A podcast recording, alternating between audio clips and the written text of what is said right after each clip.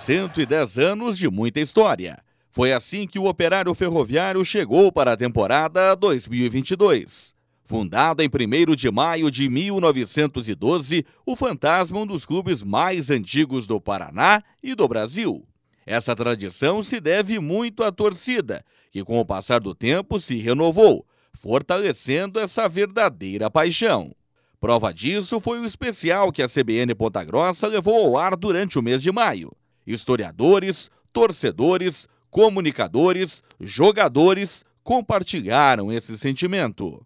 Jean Martins, integrante de uma das torcidas organizadas do clube, herdou de seu avô a paixão pelo fantasma. Começou quando eu tinha uns 12 anos ali, quando eu fui morar ali na, na Rua do Operário, né, na Padre Nóbrega, ali um pouquinho mais para frente ali. Então, a partir dali, a gente virou sócio ali da parte social do clube, né? E já comecei logo a frequentar ali, tanto a parte da piscina e os jogos do Operário, ali na, na final da década, década de 80, ali, início de 90. Meu avô, seu, seu Juquinha Alfaiate, mora praticamente na, na esquina do Operário Ferroviário ali também.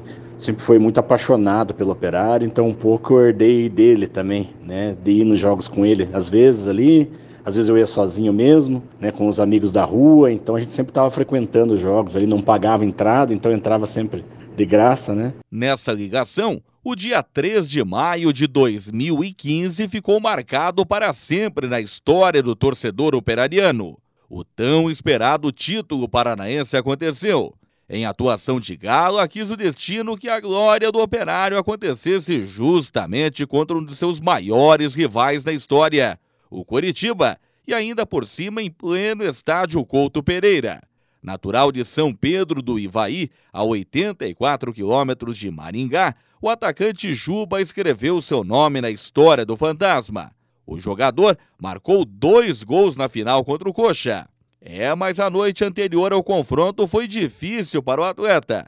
Cenário que mudou completamente após entrar em campo. Dormi mal aquela noite, né?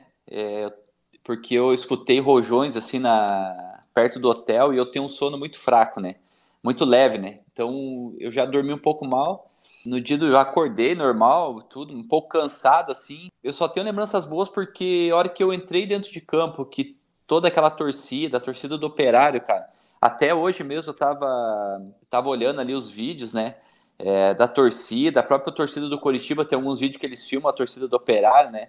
Cara, e a hora que começou o jogo, eu senti que era o nosso dia, né? Que era o dia que a gente não ia deixar escapar aquele título ali. E essa paixão pelo fantasma cruza gerações e chega até mesmo a pessoas que nem nasceram em Ponta Grossa. Caso da jornalista Cláudia Carneiro, natural de Curitiba, e que adotou o Operário como clube do coração em razão de seu avô. O meu avô, é, de lado materno, já era torcedor, era torcedor de acompanhar o time mesmo, do tempo que a torcida ia realmente de trem, né, pela região, para Castro, para Irati, para Telemaco Borba, né, é, jogar em Curitiba. Então, a família inteira gosta muito de futebol, principalmente ao lado da minha mãe, né, ao lado materno.